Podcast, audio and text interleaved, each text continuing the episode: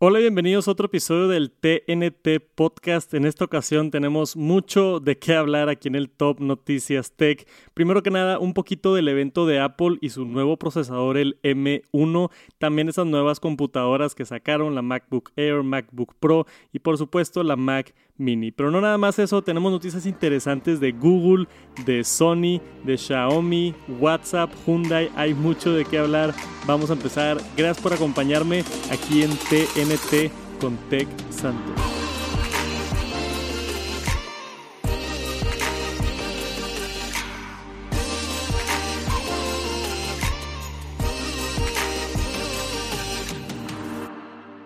Y primero que nada tenemos que hablar de este nuevo procesador de Apple, el M1. En el canal de Tech Santos ya hice todo mi resumen del evento con mis opiniones. Más adelante voy a tener otro análisis diferente en el que estoy trabajando, pero por ahorita les quería traer la noticia de que este procesador, el M1, se filtró a través de Geekbench, que alguien hizo una prueba con una de estas MacBook Airs, se subió en línea y ya tenemos el resultado en cuanto a números así crudos de optimización de procesador en cuanto a núcleo single core y el multi-core.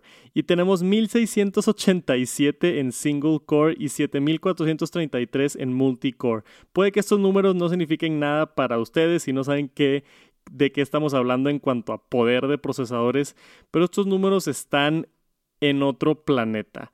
Para ponerlo en contexto, la computadora de MacBook Pro 2020, la de 16 pulgadas, que es la mejor laptop que hace Apple con el mejor procesador de Intel. Esta computadora, la MacBook Air, le gana a la computadora de 16 pulgadas. Y yo compré una hace como 6 meses. Al menos en cuanto a los núcleos y en cuanto a la velocidad del procesador. Tenemos acá esta gráfica, para los que están escuchando en el podcast les explico. Tenemos aquí la MacBook Air 2020 con Apple Silicon M1 que se, que se registró en 3.2 GHz de 8 núcleos, que es mejor que la Mac Pro del 2013, eso es obvio, pero sorprendentemente mejor que la MacBook Pro de 16 pulgadas. O sea, la, la, la mejor laptop que vende Apple acaba de ser destronada por una MacBook Air. Ese es el poder de los procesadores de Apple, aparte de que encima de eso te da 20 horas 18 horas en la MacBook Air, 20 horas en la MacBook Pro de 13 pulgadas, pero 18 horas de batería en una MacBook Air, el doble de batería que el año pasado, está ridículo. Lo primero que estamos viendo este procesador de Apple está en, en otro planeta, como dije. Mucho más poder que lo que la gente pensaba y mucho más batería de lo que la gente pensaba. Va a estar interesante ver ya que lleguen las computadoras por hacer todas las pruebas, pero por ahorita se está viendo increíble este procesador y yo estoy emocionadísimo por el chip M1 de Apple.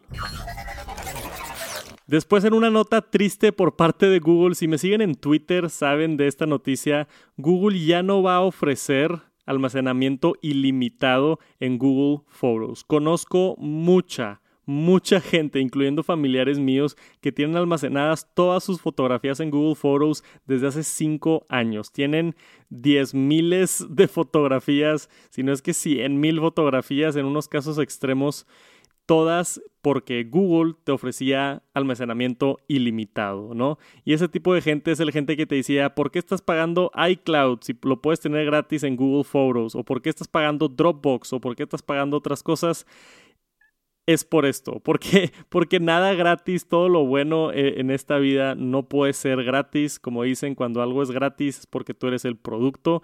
Y Google de un día para el otro decidió quitar o al menos nos avisaron unos meses antes, pero quitar la opción de tener gratis almacenado la cantidad ilimitada de fotografías. Ahora vas a tener un limitante de 15 gigabytes como lo es normalmente y si quieres más almacenamiento te van a cobrar. Aparentemente todo o de lo que he estado viendo en los comentarios no está tan grave la situación porque todo lo que ya está almacenado supuestamente si, si creo ahí varios de los comentarios que estamos viendo se va a quedar almacenado y nada más van a ser cosas nuevas que subas donde si te pasas de 15 gigabytes te van a cobrar Pero de, alguna manera u otra, esto es terrible para la gente que tiene almacenada todas sus fotografías en Google Photos.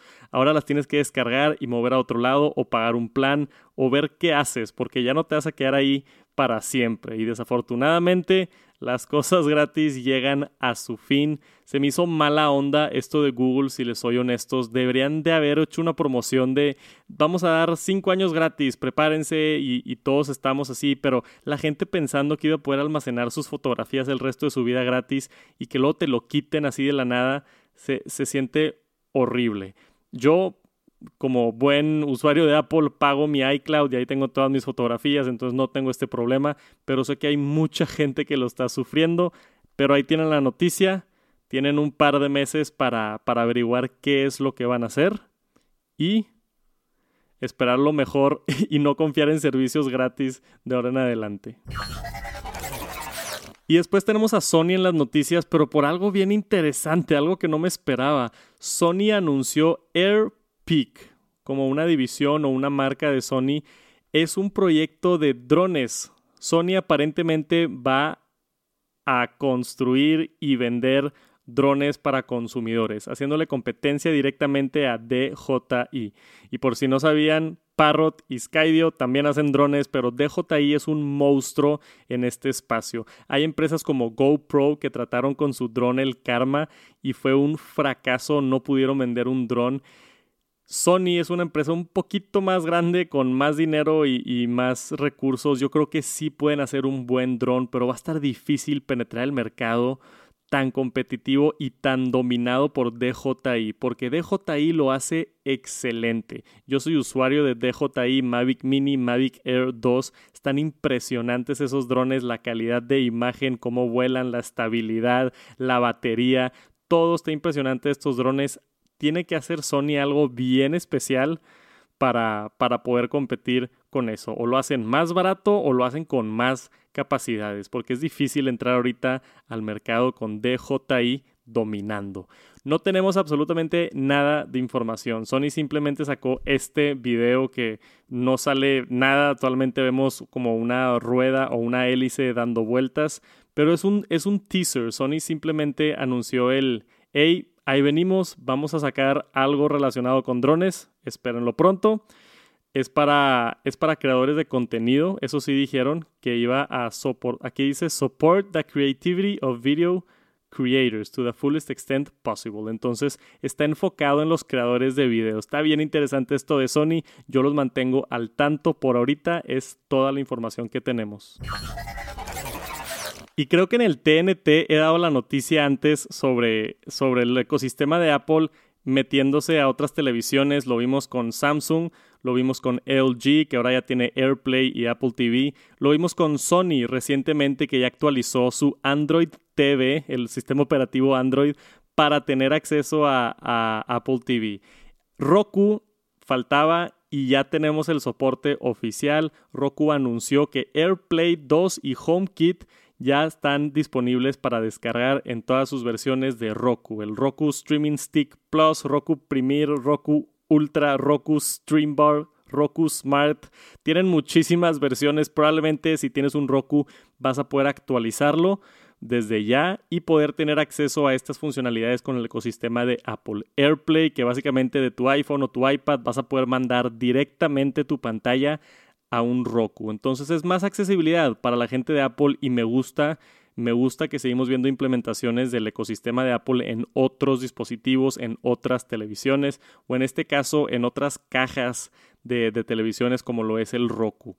A mí me emociona ver esto porque yo como usuario de Apple el tener más acceso a conectarme con más dispositivos siempre es bueno. Entonces, bien por Roku, por habilitar esto y echarle ganas a través de una actualización de software y bien por Apple por meterse en, otros dispositivos y en otros sistemas operativos. Esperemos sigan hacia adelante. Por ahorita creo que ya la mayoría de las televisiones. Vi por allá que hasta Hisense ya tiene AirPlay en sus televisiones. Entonces, creo que ya la mayoría, al menos de las grandes, están ahí. Ya están con el soporte del ecosistema de Apple, AirPlay 2, HomeKit, Apple TV.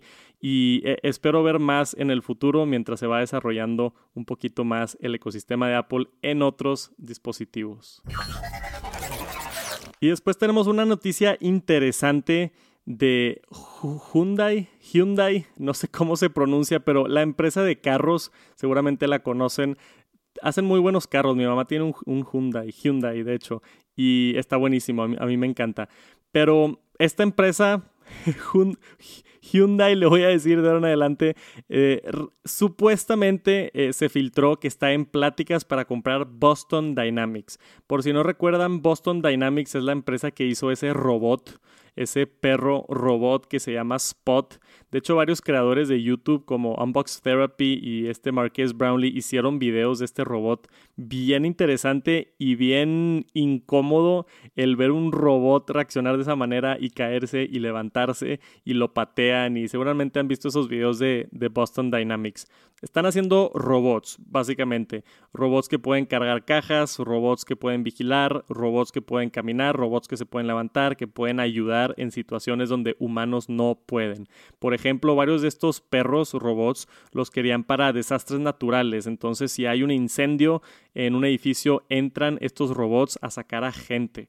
O sea, mucho de esto es por buen propósito, pero no, no deja de darnos miedo el, el Terminator el qué va a pasar eventualmente con estos robots si llegan a cierto nivel de inteligencia, qué va a pasar si estos robots se descontrolan o tienen una actualización que ah, no sé, muchas cosas pueden pasar, pero lo interesante de este reporte es que una empresa tan grande como Hyundai el, y con el dinero y los recursos que tiene, si llega a comprar toda la tecnología de estos robots de Boston Dynamics, pueden pasar un par de cosas. Pueden implementarla en sus carros, primero que nada, que eso es lo más obvio, y al implementar esa tecnología en sus carros para hacerlos más inteligentes, más autónomos, eléctricos, lo que tú quieras para, para llevar la siguiente generación de, de carros con toda la tecnología robótica de Boston Dynamics, o crear sus propios robots.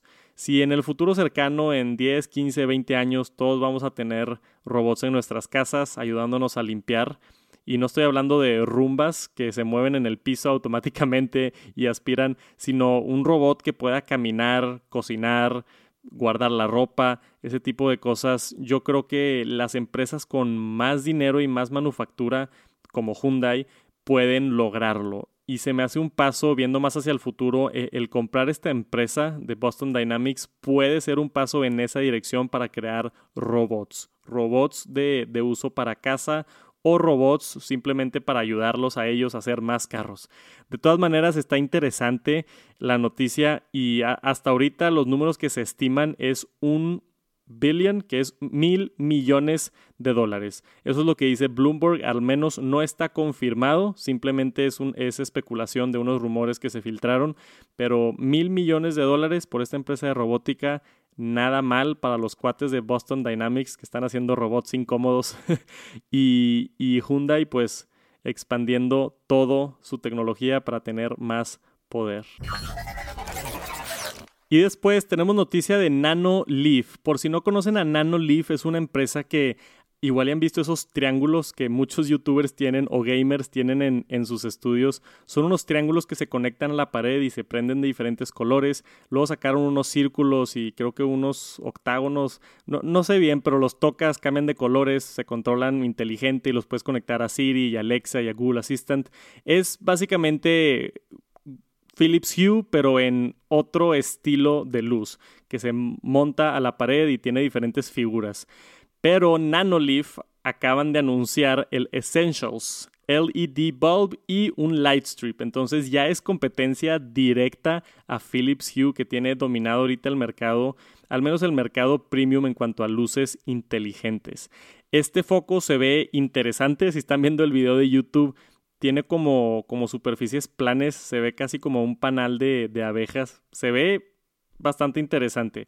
Obviamente se ve que cambia de colores, probablemente va a tener toda la inteligencia de, prenderse y apagarse en ciertos horarios, de controlarlo con tu Alexa o con tu Siri o lo que quieras. Y también van a tener un light strip, de esos típicos light strips que puedes colocar debajo de muebles, atrás de la televisión o como yo los tengo en el estudio de Tech Santos, en la pared falsa que tengo atrás de mí siempre. Yo uso muchísimo las Philips Hue me, despiertan las Philips Hue a ciertas horas, las utilizo en Tech Santos para que cambien las luces de manera inteligente cada vez que hay una donación o que tenemos un nuevo miembro. Yo utilizo mucho luces inteligentes y me gusta que NanoLeaf está entrando en este espacio. No se está quedando en el mercado nicho de gamers que quieren luces triangulares en su pared, sino ya se está expandiendo a focos inteligentes que pues en realidad todos necesitan focos en su casa y si nos vamos a mover hacia una vida un poquito más conectada, el tener focos inteligentes, poder automatizarlos y hacer todo lo que quieras, cambiarlos de color, es algo muy atractivo y para un rango más amplio de personas. Al igual con el Light Strip, yo he visto muchas aplicaciones creativas para Light, light Strips, no nada más youtubers como yo que la utilizan en sus videos, pero gente que la pone abajo de la cama, un, light strip se ve bien padre, o pegado al techo en, en, o en el zócalo del piso, hay muchas opciones.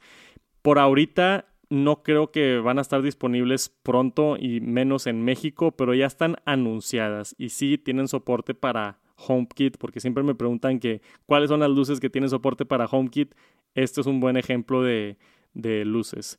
Se ve muy parecido a lo que tenemos con, con Philips Hue y tenemos precios. Entonces el, el Nano Leaf, el foco, va a costar 20 dólares y el Light Strip va a costar 50 dólares.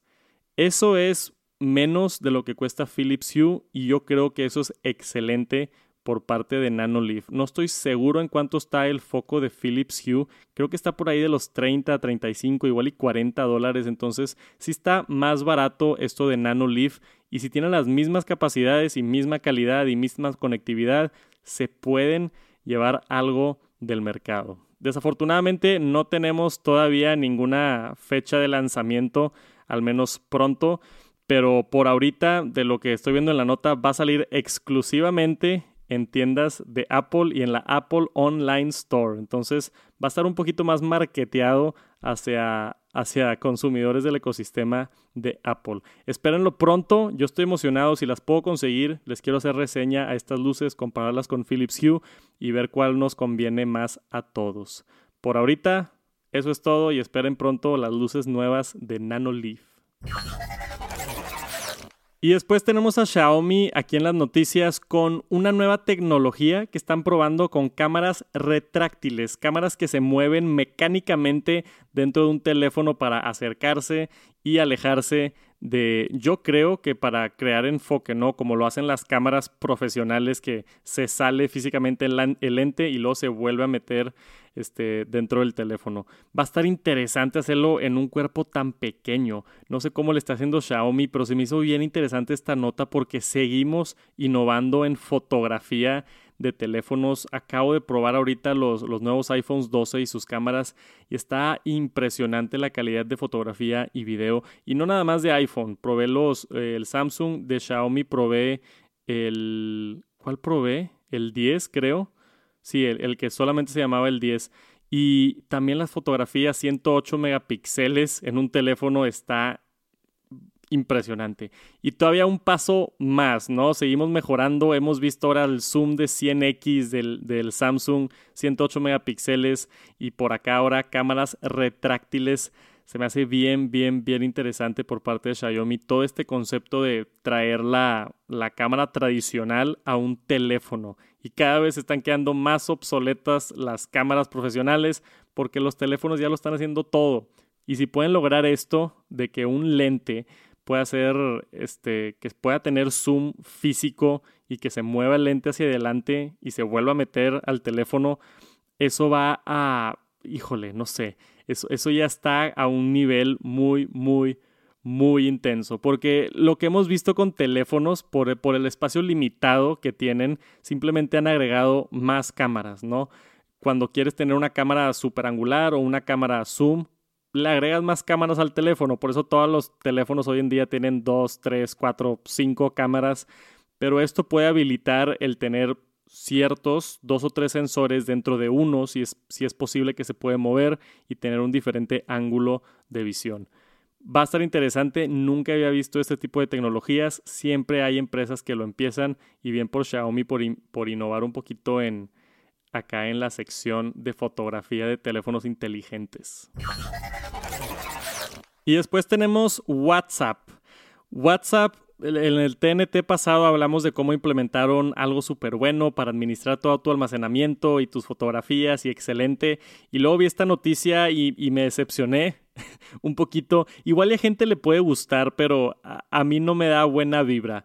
Básicamente aquí este artículo de Engadget nos dice WhatsApp va a empezar a implementar o ya empezó a implementar en ciertos casos tiendas dentro de la aplicación. Un nuevo botón para poder entrar tú a ver negocios y poder ver todo el menú, incluso poder comprar cosas dentro de la aplicación de WhatsApp. A mí, eh, no sé si es preferencia personal, pero ¿por qué no se pueden quedar las aplicaciones nada más para hacer una cosa, no? Que WhatsApp sea la mensajería, que Facebook sea donde entras a ver fotos. ¿Por qué tengo que tener tiendas dentro de WhatsApp. A mí no me gusta esto para nada. Siento que se, se hay muchas cosas pasando dentro de una sola aplicación. Pero, curiosamente, yo creo que esto puede ser por porque mucha gente me pregunta cómo monetiza WhatsApp, cómo WhatsApp gana dinero del mil millones de usuarios que tiene. Y hasta ahorita no sabía la respuesta. Mucho es robándonos información, probablemente, aunque nadie lo acepte. Pero ahora esto es una forma un poquito más directa de, ¿sabes qué? Podemos poner tu negocio, podemos promover tu negocio y gente te va a encontrar en WhatsApp para poder, no sé, comprar tus artesanías que vendes en tu casa o comprar de, la tienda que, que eres dueño. Esto está en Facebook y yo creo que va a ser una implementación similar a Facebook, considerando que WhatsApp, pues tienen el mismo dueño que es Facebook, ¿no? Entonces yo me esperaría que sea algo similar este shopping button. Entonces se va gente, bueno, si tienes un negocio y quieres conseguir más clientes, puede que esta sea buena noticia, pero yo como consumidor y creo que la mayoría de la gente, si quieres comprar algo, entras a Amazon o entras a Facebook o ahora en Instagram que también tenemos opciones para comprar, parece ser que Facebook en todas sus aplicaciones quiere tener tiendas. Lo hizo en Instagram, está en Facebook y ahora lo va a hacer en WhatsApp.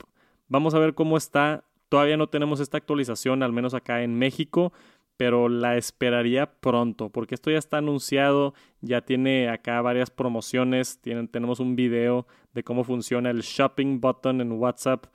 Este, pero va a estar interesante.